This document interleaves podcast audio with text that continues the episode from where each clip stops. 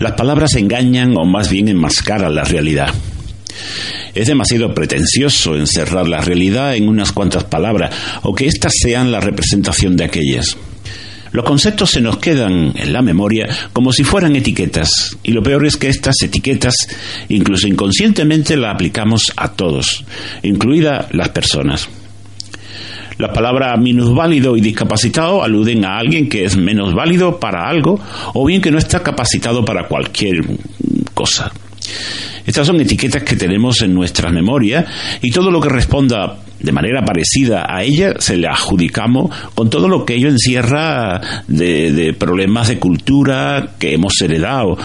Conviene una vez más ir quitándose estas etiquetas y poner las cosas en claro. Todos tenemos algo de nosotros mismos que no llega a la normalidad. Dicho esto entre comillas. No hay nadie que sea válido para todo y por lo tanto somos también minusválidos de aquello en lo que no llegamos. En cuanto a las palabras discapacitado, ocurre otro tanto de lo mismo. Nuestras capacidades son limitadas, tanto las mentales como las físicas. Podemos desarrollarlas y aquí tiene un papel importantísimo la educación, pero hasta el límite que nos marca precisamente nuestra herencia genética. Además, conviene recordar que el primer escalón generador de discapacidades suele ser una deficiencia y a ser deficiente todos estamos abocados, ya que una enfermedad o un accidente nos llevará a esa deficiencia. Por lo tanto, parece lógico que al referirnos a estas personas lo hagamos teniendo en cuenta que se tratan de seres humanos, de ciudadanos, que tienen, como todos, unas necesidades especiales. Como siempre habrá quienes vean estas diferencias como un problema. Sin embargo, habría que recordarles que son precisamente estas diferencias las que nos hacen enriquecernos.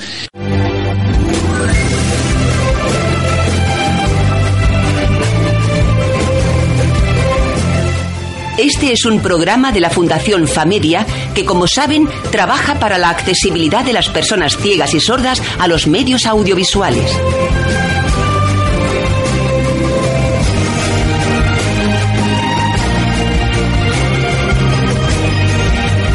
¿Qué tal amigos? Tanto mis compañeras como yo estamos deseosos de poderle llevar una, una, semana más toda la información referente a la discapacidad auditiva y visual y a todo lo que permite acceder a este sector de los discapacitados al mundo de la cultura audiovisual. Espero que disfruten el programa.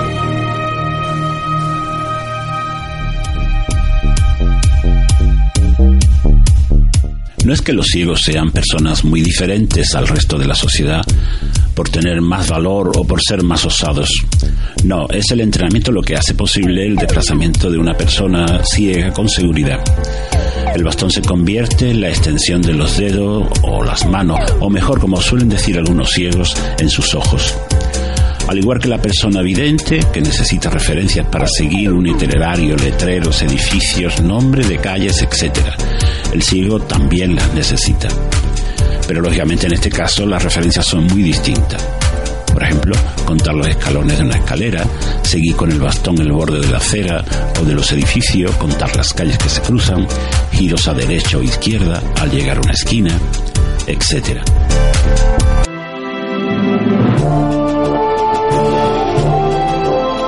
Esta vez sí, año nuevo, vida nueva, pero con rumbos.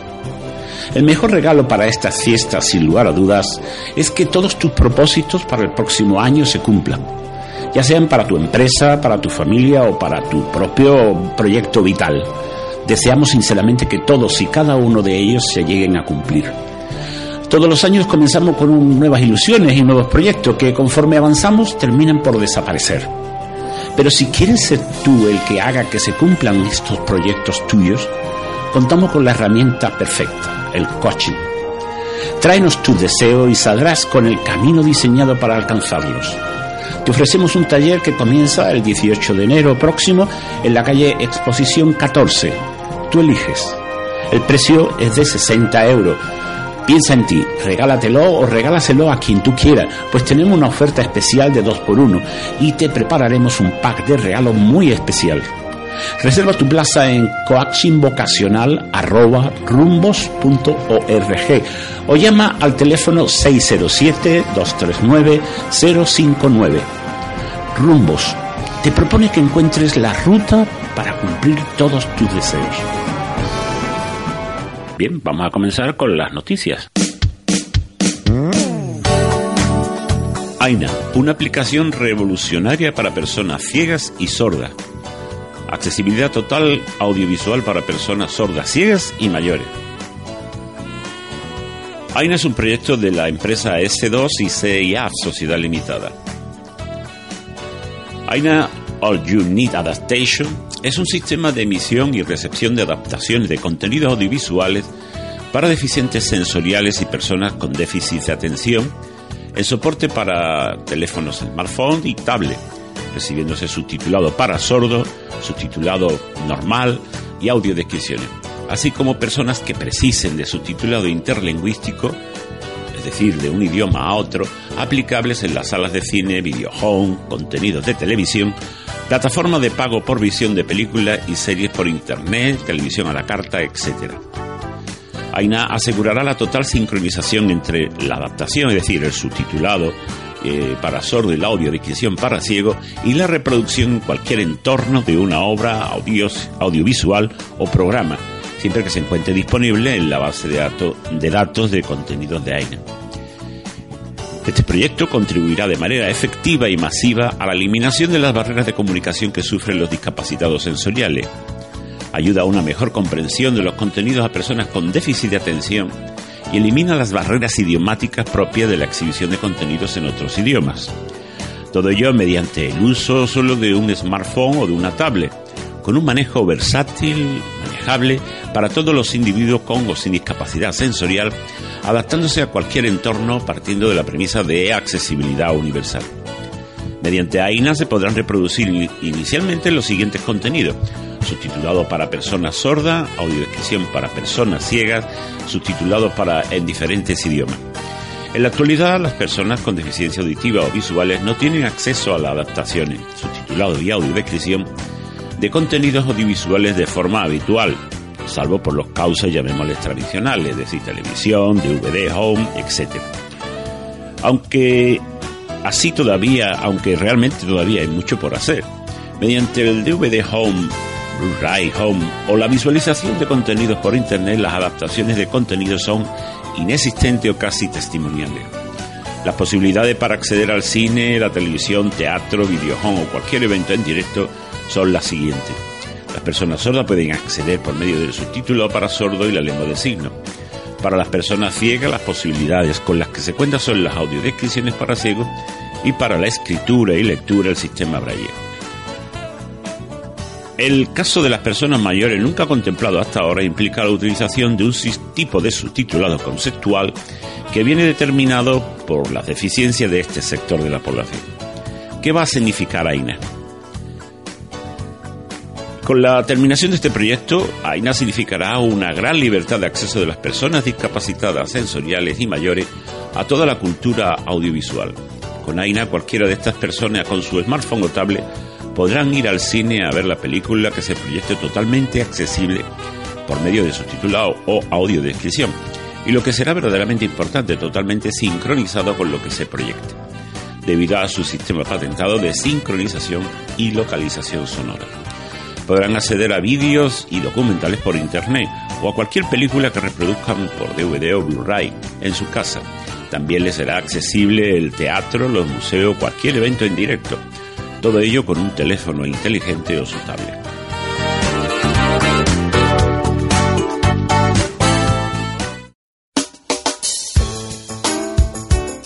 Un edil ciego tiene que recurrir a la justicia para poder grabar los plenos.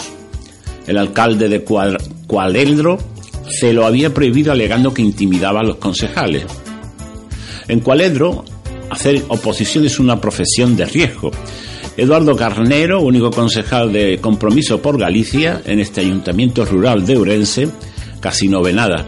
Tiene una invalidez del 81% causada por una enfermedad degenerativa, degenerativa llamada retinopatía pigmentaria. Y a los plenos de su pueblo con su constante déjà vu.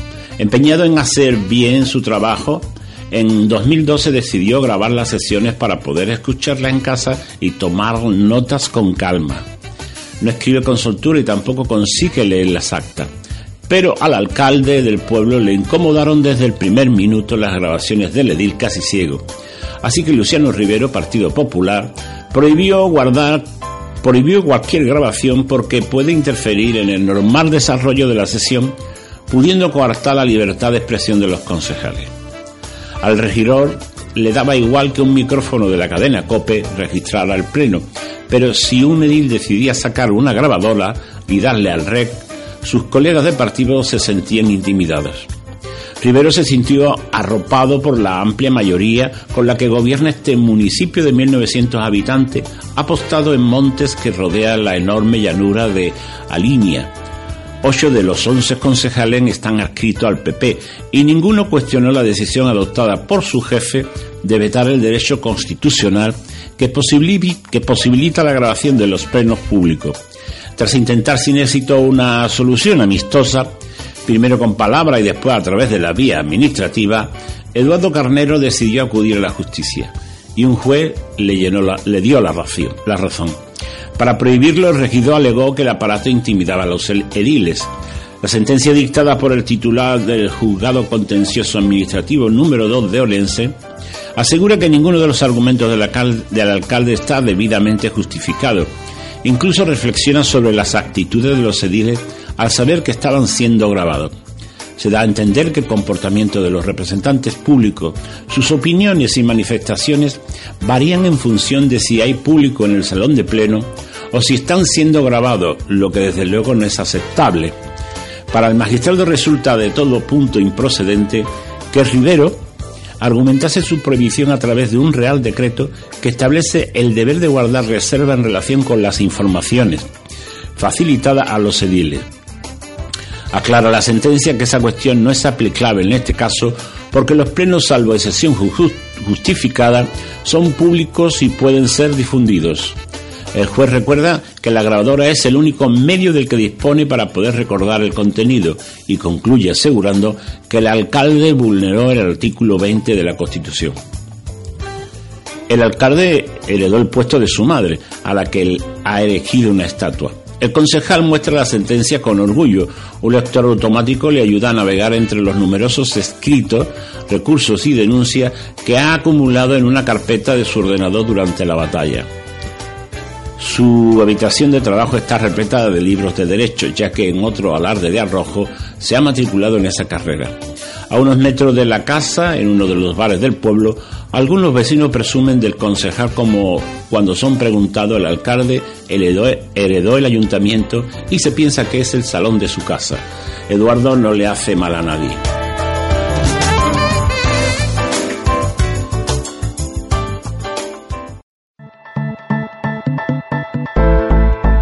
Las comunidades de vecinos tienen problemas de administración y de recibos impagados, es un hecho que con la situación actual se está incrementando de manera considerable. Una buena administración se hace ahora mucho más necesaria. La administración de Rafael del Olmo, en pleno centro de Sevilla, cuenta con más de 50 años de experiencia en comunidades de vecinos y propietarios. Más de 150 comunidades de Sevilla y provincia lo vienen acreditando año tras año gestión de impagados, mejoras y reparaciones, seguros, reuniones, asambleas, convocatorias, todo esto se lo llevarán a cabo con la mayor eficacia y garantía en la administración de Rafael del Olmo. Esta confianza la comprobará desde el primer momento en que decida trabajar con su administración. Llámanos al 954 22 64 39.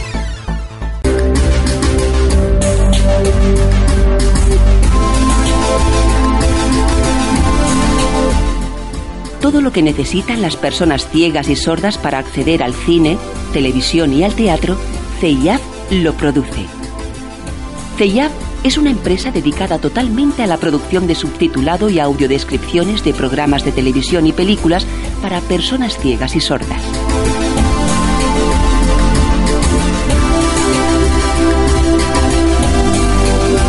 CEIAF es premio empresarial por su trabajo y es pionera en el desarrollo del subtitulado, lengua de signos y audiodescripciones, que es la forma en que las personas ciegas pueden comprender y seguir un programa audiovisual de televisión, cine y teatro.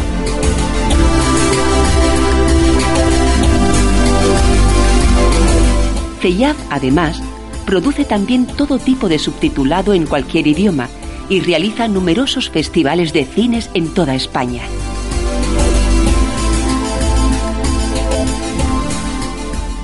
CEIAF es una empresa de Sevilla que produce para todo el sector audiovisual de España y del extranjero. CEIAF, productos y servicios para el mundo audiovisual. Visite nuestra web www.ceiaf.com. Teléfono 954 170103 y síguenos en Facebook.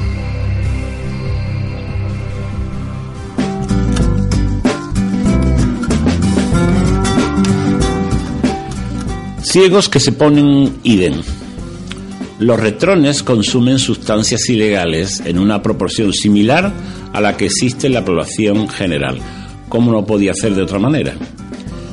Como los autores de este blog nunca hemos probado las drogas ni las probaremos jamás, hemos invitado hoy a esta sección de otras voces a un ciego con experiencia en estas lides para que nos cuente cómo se compagina la retronez y los estupefacientes esos que están destruyendo la juventud española y su otrora rectal moral nacional católica.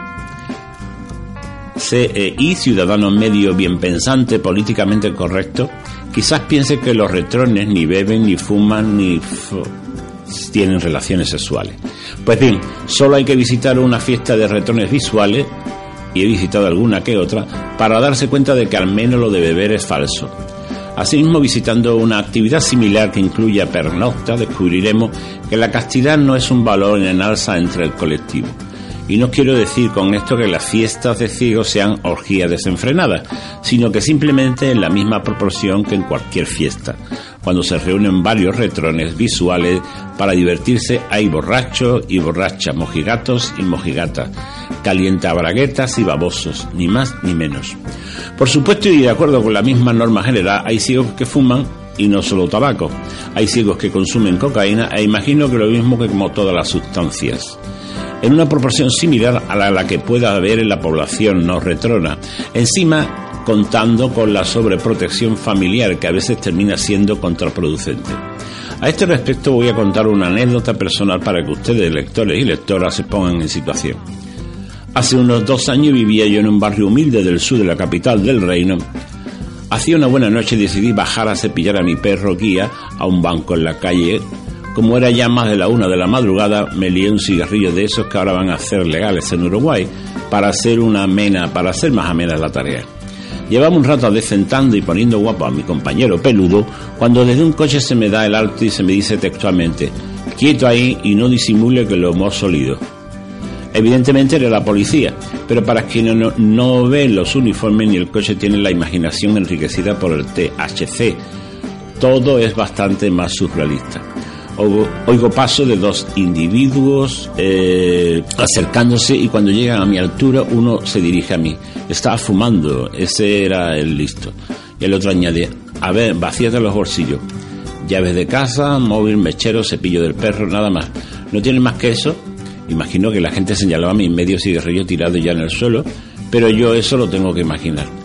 A todo esto mi perro, mucho más diplomático que yo, ya estaba saludando al otro policía, con tanta suerte que debió ver la medalla que lo identifica como perro guía o el arnés colgado en el respaldo del banco. ¿Qué es ciego? le advierte el compañero que me hizo la anterior pregunta. Silencio, recomposición de la postura. ¿Eres ciego? Pregunta el otro para corroborar la observación de su compañero.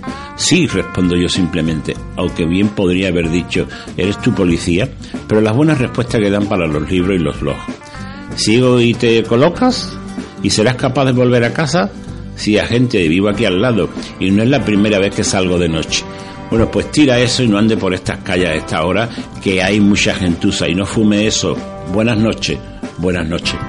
Este fue las palabras más o menos el intercambio que tuve con los dos agentes de la ley, porque lo eran, ¿verdad?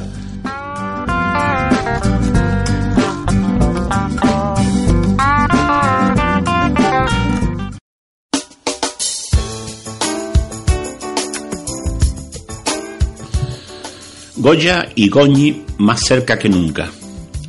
Conversación por primera vez en la Real Academia de Bellas Artes de San Fernando entre dos artistas que sufrieron sordera.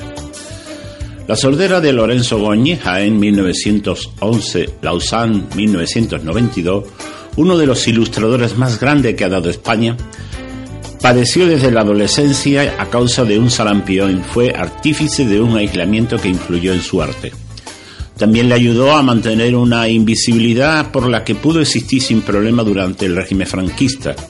Precisamente el tema de la guerra es el primero que sirve de nexo en la exposición de la Real Academia de Bellas Artes de San Fernando de Madrid hasta el 19 de enero. Lorenzo Goñi y Francisco Goya, dos genios singulares. Una muestra que pone en diálogo a dos artistas a los que separan casi dos siglos, pero que, según el comisario Juan Carlos Sánchez, presentan diversos paralelismos. Lo artístico se une con lo social. Este evento constituye además un ejemplo de cómo las instituciones culturales se pueden abrir a las personas discapacitadas. Habrá visitas guiadas específicas con lenguaje de signos y la presencia de una cuidadora a diario que también lo domina. El genial Francisco de Goya padeció sordera desde los 47 años Asimismo vivió un periodo de tránsito y ese fue también el caso de Goñi, narra el comisario. El pintor de Fuente de Todos experimentó el desarrollo de la ilustración y el jienense un agitado siglo XX, desde la dictadura franquista hasta la democracia. Ambos fueron testigos de dos momentos históricos cruentos. La guerra de la independencia en 1808-1814 contra los franceses, el uno, y la Guerra Civil Española el otro.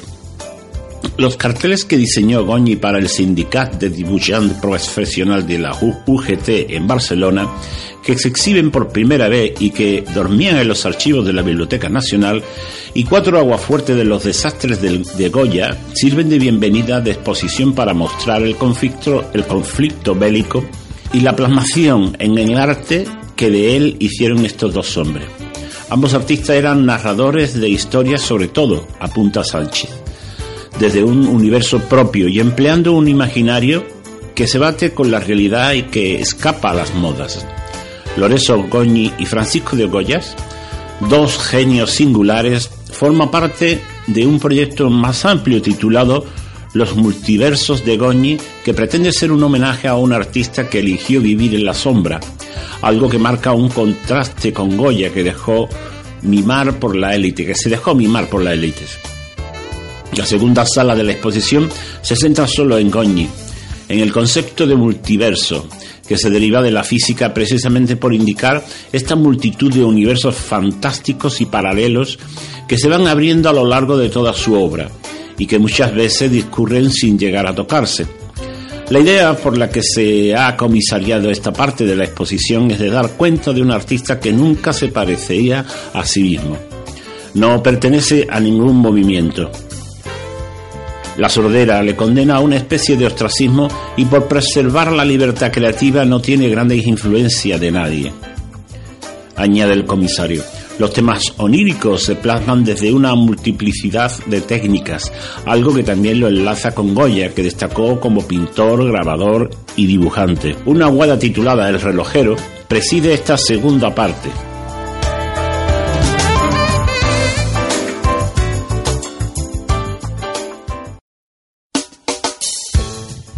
Santo Domingo.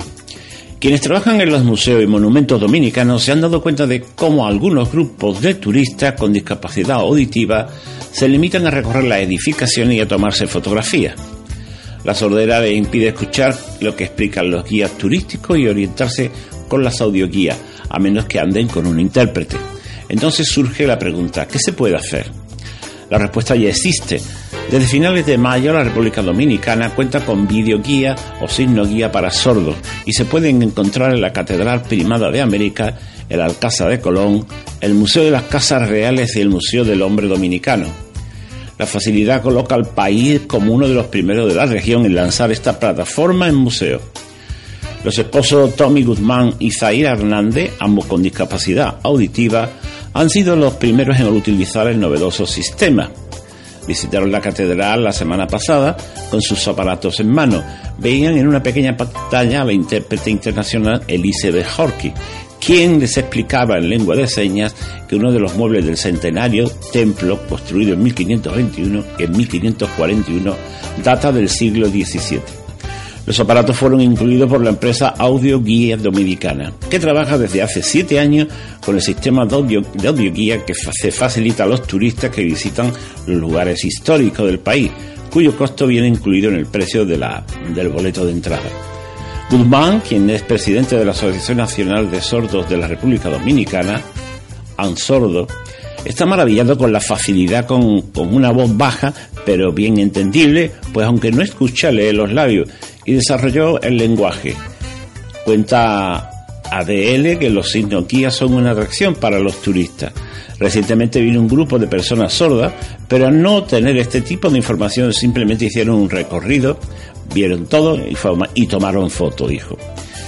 Cristóbal Justiniano, CEO y fundador de la audioguía dominicana, estima que las pocas semanas que tienen en funcionamiento las videoguías, las han usado alrededor de 16 turistas con discapacidad auditiva. Llegaron sin ningún tipo de información de que había servicios para sordos y se encontraron con esta sorpresa. Utilizaron los servicios y el feedback fue excelente, explica. ¿Vienen muchos turistas sordos a, República Dominicana? No te voy a decir que haya una masa grande que viene, pero lo importante para nosotros no es si vienen, sino que el museo esté integrando e-, esa comunidad.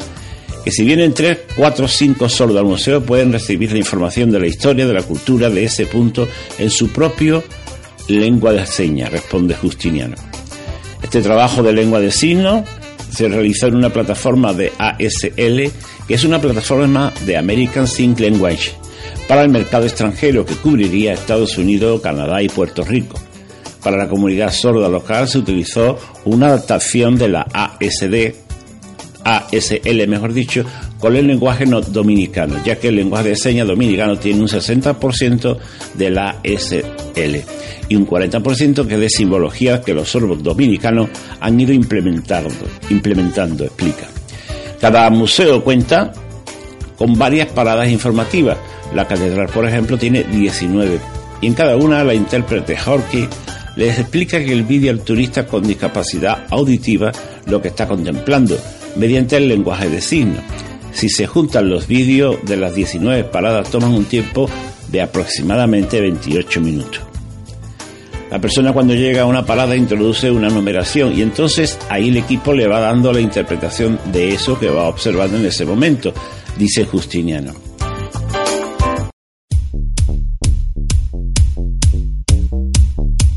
Las palabras minusválido y discapacitado aluden a alguien que es menos válido para algo o bien que no está capacitado para cualquier cosa. Estas son etiquetas que tenemos en nuestra memoria y todo lo que responda de manera parecida a ella se le adjudicamos con todo lo que ello encierra de, problemas de cultura que hemos heredado. Conviene una vez más ir quitándose estas etiquetas y poner las cosas en claro. Todos tenemos algo de nosotros mismos que no llega a la normalidad. Dicho esto entre comillas, no hay nadie que sea válido para todo y por lo tanto somos también minusválidos de aquello en lo que no llegamos. En cuanto a las palabras discapacitado, ocurre otro tanto de lo mismo. No hay nadie que pueda decir que esté capacitado para todo. Nuestras capacidades son limitadas.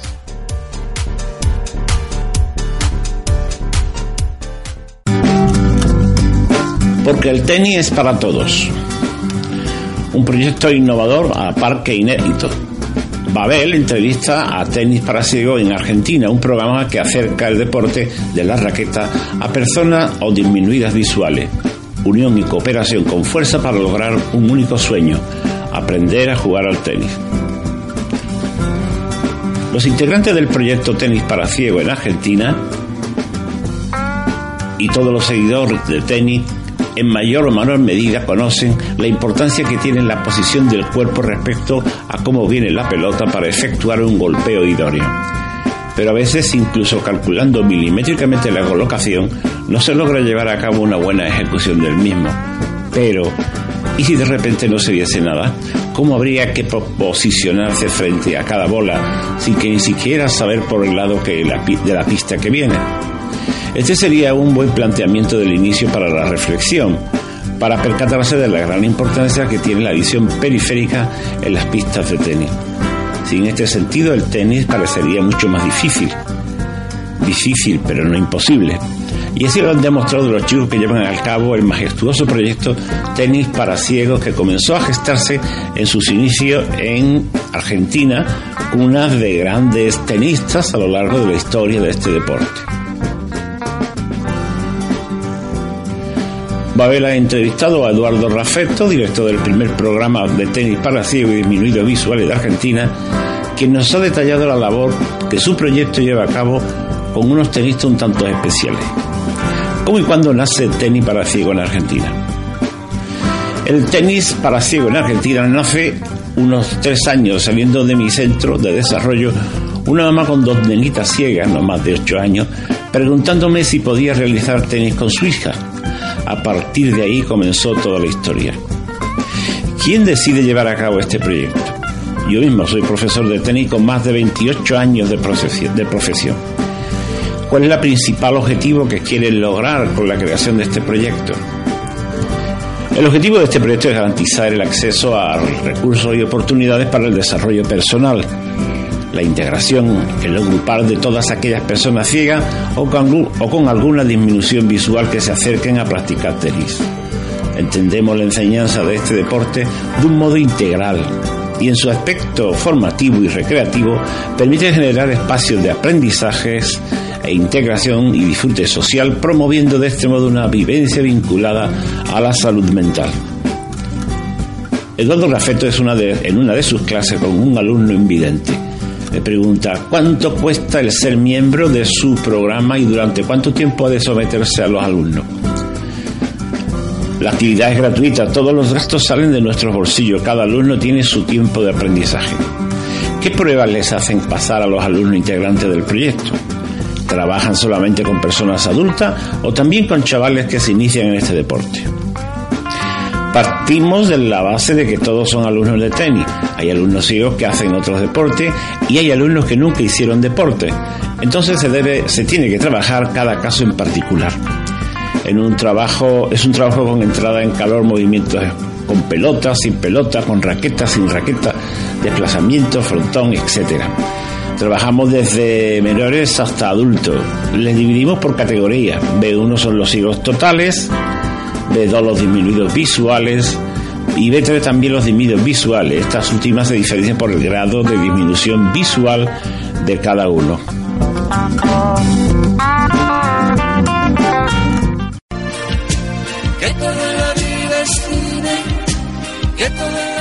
Bueno, pues vamos ahora con el cine que yo te cuente. Cine,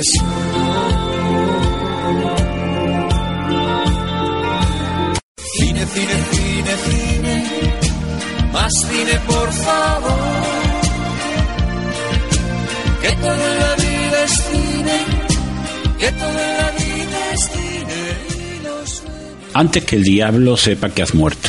Es una película, es un thriller, eh, un descarnado thriller que está producido en Estados Unidos. Y la sinopsis es la siguiente. Dos hermanos de clase burguesa se encuentran en una situación desesperada y necesitan conseguir dinero sea como sea.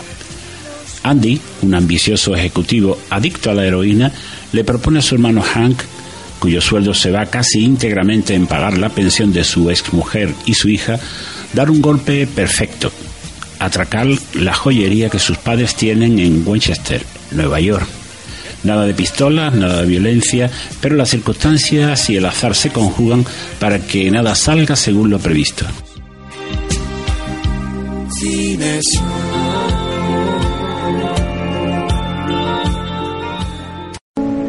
Ya es tarde.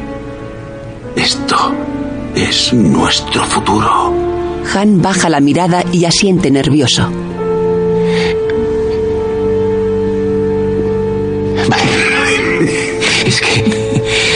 Toma el rostro de su hermano entre las manos.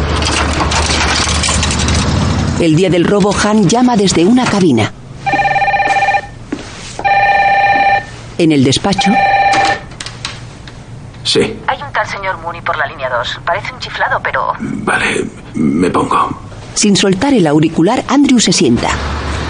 Todo ha salido mal, Andy. Dios mío, Andy.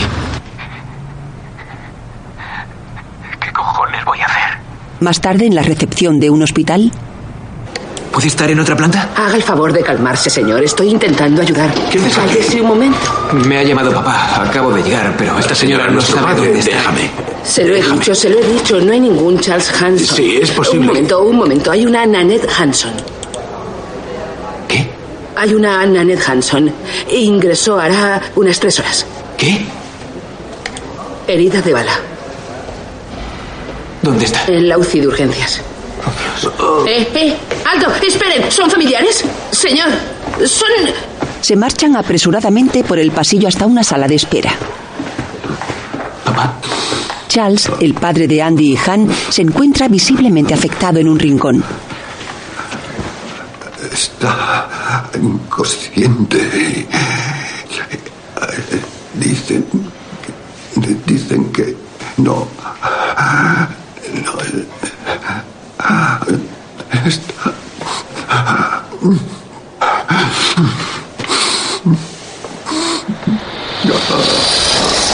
Llora con gran amargura.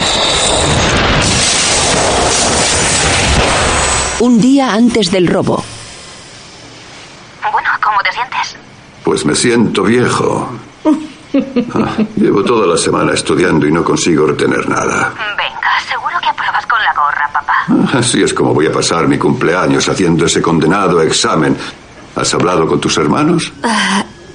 Hace unas semanas. ¿Cómo están? Ocupados. Ya sabes, papá. Hank es Hank y Andy es Andy. a la mañana siguiente, Nanette entra en la cocina. Basta de empollar, cumpleañero. Ha llegado la hora de la verdad. ¿A qué hora irá Doris a la tienda? Dijo que a las 12 como muy tarde. Su hija le ha pedido que se quede con los niños. Pasaré a recogerte después del examen. Vamos, vamos. Voy, voy, voy. Poco después, el turismo blanco se encuentra aparcado frente a la zapatería del centro comercial. En ese momento, Charles pasa a un lado en el coche oscuro. Luego, ante el mostrador de una oficina, Una puntuación excelente, señor Hanson. ¡Bingo! Enhorabuena. Lleve esto a la ventanilla C y le examinarán la vista. Ah, Puede que eso no se me dé tan bien. He estado estudiando mucho, claro, pero gracias. De nada. Charles se dirige a la ventanilla que le ha indicado. Más tarde se aproxima al aparcamiento del centro comercial. Observa un gran tumulto y coches patrulla estacionados frente a la zapatería.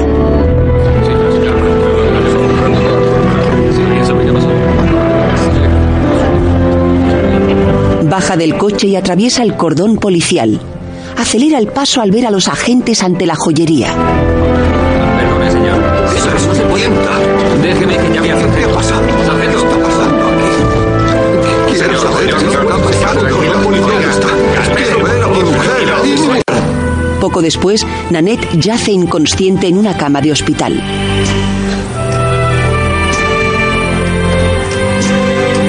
Charles, de pie junto a ella, le toma con delicadeza una mano y la besa.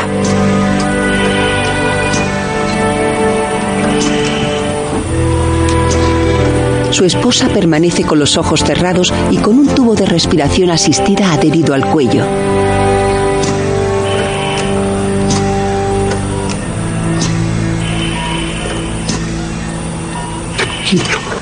El joyero la observa con gran amargura. Minutos más tarde, en la sala de espera,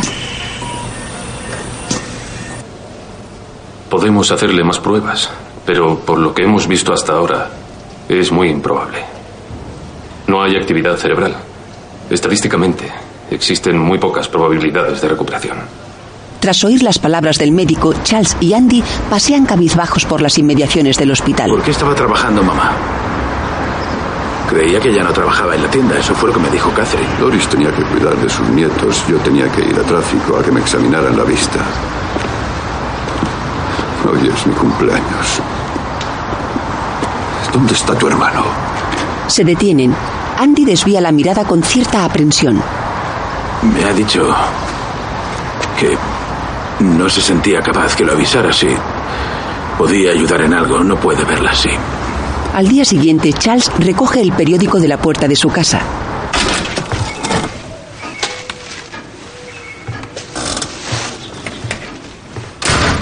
Retira el envoltorio de plástico que lleva y se detiene junto a una escalera.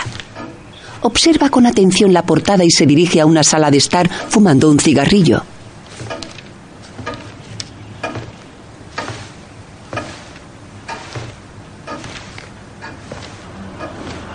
Se aproxima muy despacio a una mesa y suelta el ejemplar. En uno de los titulares puede leerse Identificado el ladrón muerto en el atraco a la joyería. Más tarde... Tenía 28 años. Ese condenado ratero de Brooklyn, Brooklyn, que se le había perdido allí. ¿Qué coño? ¿Que clavó un mapa en la pared y lanzó un dardo? Es tan absurdo, tan arbitrario. ¿Por qué a mí? ¿Por qué a ella? ¿Qué estaba haciendo allí ese maldito chico? Debería ir al infierno. Poco después, Sí, lo comprendo. Está bien, gracias. Oiga, es mejor que llame y pida una cita. ¿De acuerdo? Prefiero esperar. Por favor. Sí. Steve, sí, busca estos nombres en el archivo a ver qué encuentras. un agente de policía indica a Charles un banco. No tengo ni idea. Me han llamado diciendo que estaba aquí y ya está. El joyero se pone unas gafas y ojea el periódico. Horas más tarde, duerme recostado en un sillón junto a la cama de Nanette. El sonido del respirador parece sobresaltarlo un poco. Al anochecer, Charles se dispone a cenar acompañado de Andy y su hermana Catherine. Papá. Tienes que tomar una decisión, papá. Un arma comprada en Texas, un permiso de conducir robado en Texas, un carne falso. Y el arma aparece en Nueva York. Mamá necesita que tomes una decisión, papá. Andy, déjalo tranquilo. Hay que hacer algo, favor, hay que tomar una soñando decisión. Un momento. Mamá está en manos de Dios. No ¿Quieres dejarte de gilipolleces? No puedes obligar a papá a que tome una decisión que Tiene no que quiere tomar una decisión.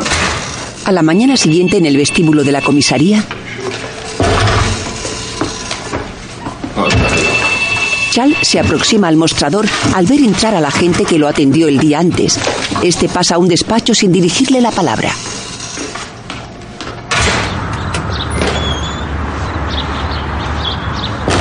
Desanimado, el anciano sale y sube al coche oscuro.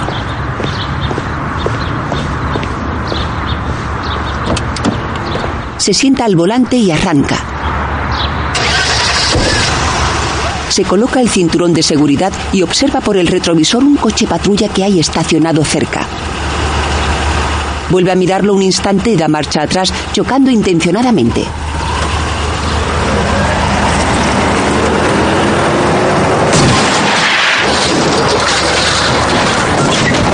Gira a la izquierda y se marcha. Poco después, Sabemos que es difícil, señor Hanson. Charles y sus hijos se encuentran reunidos con un médico en una sala. Andy y su hermana Catherine permanecen de pie. Hans se encuentra sentado a la derecha de su padre.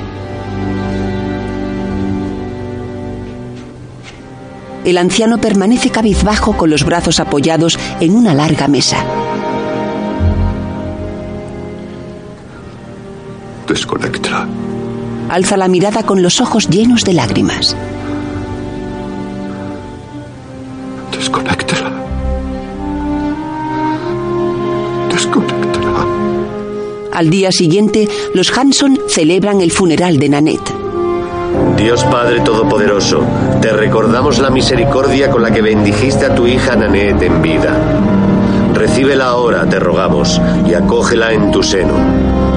Mientras nos disponemos a dejar a nuestra hermana en el lugar de su reposo eterno, te suplicamos que acompañes a quienes lloran en este día y los consueles de sus aflicciones.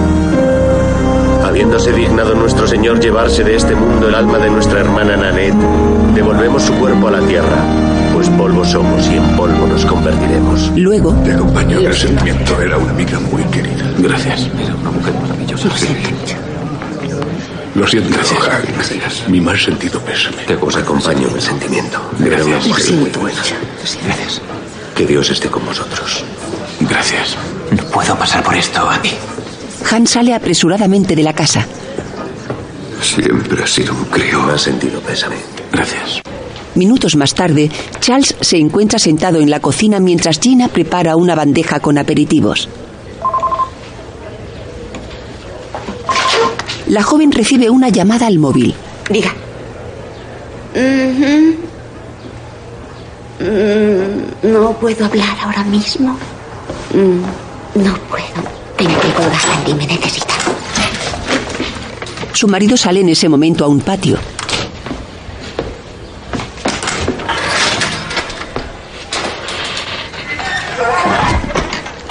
Charles lo sigue sentándose a su lado. Gina los observa desde una ventana de la cocina mientras suelta una loncha de fiambre en la bandeja. Poco después, Andrew se dirige a su coche. Gina sube tras él.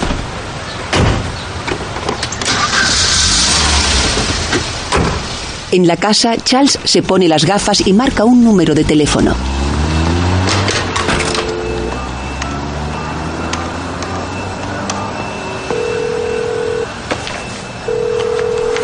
Comisaría 22. Con el inspector Barrett, por favor. Un momento, señor. No, lo siento, no está aquí ahora mismo. ¿Puedo hablar con alguien que esté al corriente del caso de Nanette Hanson, por favor? ¿Quién llama? Charles Hanson. Hanson. Espere un momento, señor. El anciano ojea el periódico mientras aguarda sosteniendo el auricular. Sargento Sullivan. Sí, buenos días, sargento. He intentado hablar con el inspector Barrett, pero no contesta mis llamadas. ¿Quiere dejarle un mensaje, señor? No, no quiero dejarle otro mensaje. Es que a nadie le importa un bledo. No hay nadie ahí que trabaje para ganarse la vida. ¿Quiere dejarle un mensaje, señor? Cuelga y golpea contra el quicio de la puerta el periódico. Pensativo, se quita las gafas y contempla una foto de Nanette que hay sobre una mesa. El día del robo. Han cuelga el auricular del teléfono público y regresa al turismo blanco. Distraído, pisa las gafas de sol que se le han caído al suelo. Las recoge y se quita la cazadora.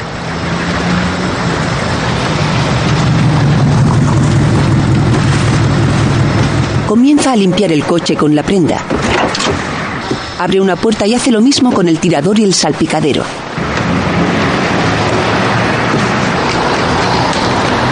Minutos más tarde, llega al local de alquiler de coches. Baja del turismo blanco. Poco después, Daniel habla por teléfono con su padre. ¿No sabes lo importante que es para mí? Lo sé, es que, verás, creía, creía que iba a poder solucionarlo, pero, pero no, no he conseguido reunir el dinero. Todas mis amigas piensan que voy a ir. ¿Qué les digo ahora? Bueno, oye, habrá otras excursiones. Pero no como la de ir a ver el Rey León. Papá, si no pensabas pagármela, deberías habérmelo dicho. Me habrías ahorrado la vergüenza de tener que decirles a mis amigas que eres un fracasado. La niña cuelga dejando a Han muy desanimado. Más tarde,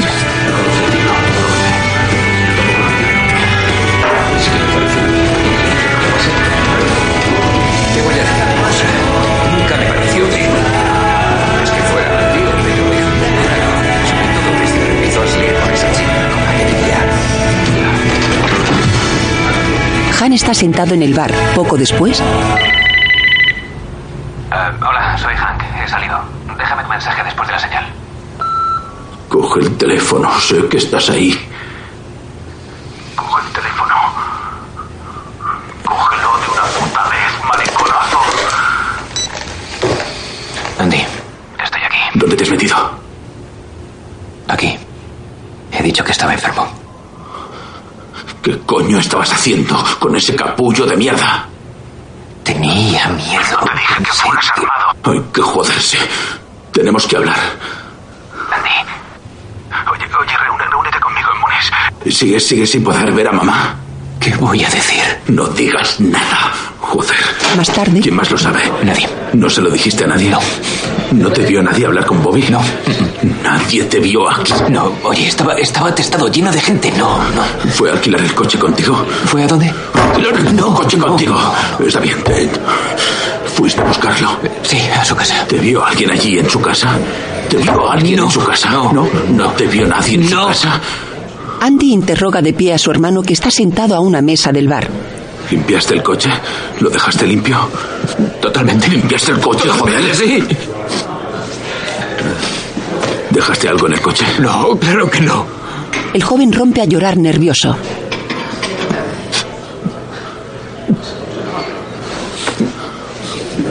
Su hermano le acaricia el hombro intentando calmarlo. Seguramente no nos pasará nada. Si no nos relacionan con el coche, no nos pasará nada. Eso es lo que yo creo. Vuelve al trabajo, aparenta normalidad. Vale. Es tan extraño, Andy. Estoy tan...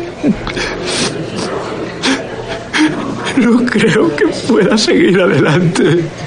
Cállate. La quería. Cállate de una puta vez. Si tenía que pegar un tiro, ¿por qué no se lo pegó a sí mismo? Han alza la mirada sorprendido. Al anochecer, Han entra en su apartamento con una caja de cervezas. La deja sobre una mesa. A oscuras pulsa el contestador. Soy Mike ya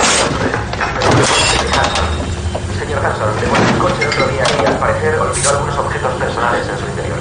Por favor, llame al 555-2649.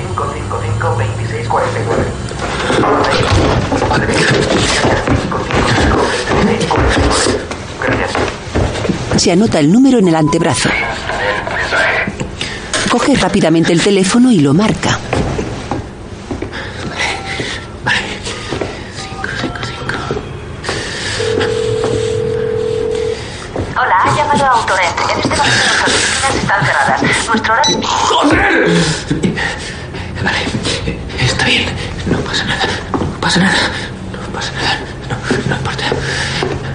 A la mañana siguiente, entra en la oficina de alquiler de coches y se acerca al mostrador.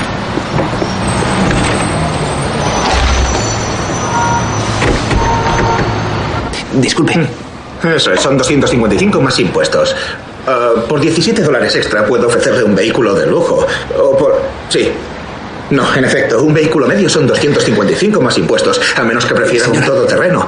Puedo ofrecérselo por Perdone, 29... No, perdone, eso es Mike Stuber por teléfono. No, ya, estoy buscando a Mike. Señor, ¿quiere que le busque un todoterreno?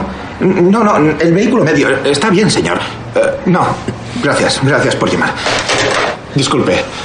Buenos días, ¿en qué puedo ayudarle? Sí, eh, me ha dejado un mensaje. Mike Stuben, por lo visto me dejé un objeto en el vehículo que devolví el sábado pasado. Creo que era un CD. Ah, eh, entonces habló con el señor Stuben. Sí, Es sí, gente. Y, y puedo hablar con él. Es- Eh, lo siento, no, no está aquí. Tendrá que volver y... ¿Cuándo, ¿Cuándo vendrá? Eh, no, no va a venir en todo el día. Entonces, a lo mejor usted puede ayudarme. No, lo siento, señor. Vale, pero Perdone, ¿hay alguna? discúlpeme. ¿Cree que Lo siento. vendrá, vendrá mañana? ¿Autorent? No, yo... no, no he dicho eso, señor. No depende de mí. No. Más tarde, Oye, ponme una cerveza. Muy bien, gracias. Se encuentra sentado a la barra del bar cuando de pronto aparece Chris con un hombre alto. Ese es el tío. ese. Se aproximan al mostrador. Gracias, tío. Hola, ¿qué? ¿Es él? Sí. ¿Estuviste con Bobby Lasor del sábado? ¿Qué? Te he hecho una pregunta, joder. ¿Eh? Sí, sí, sí. Sí. ¿Cómo te llamas? Hank. Hank. Eh, venid, venid. Venid. Seguidme. Hablaremos mejor aquí.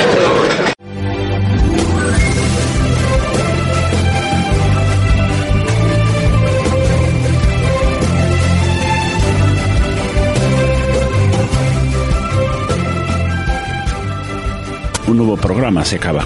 Pero antes de despedirme, permítanme recordarle que si quieren colaborar, diríjanse a la, a la web de la Fundación, www.famedia.es. Y nada más, disfruten de la semana, nos vemos en el próximo programa y hasta entonces que sean muy felices.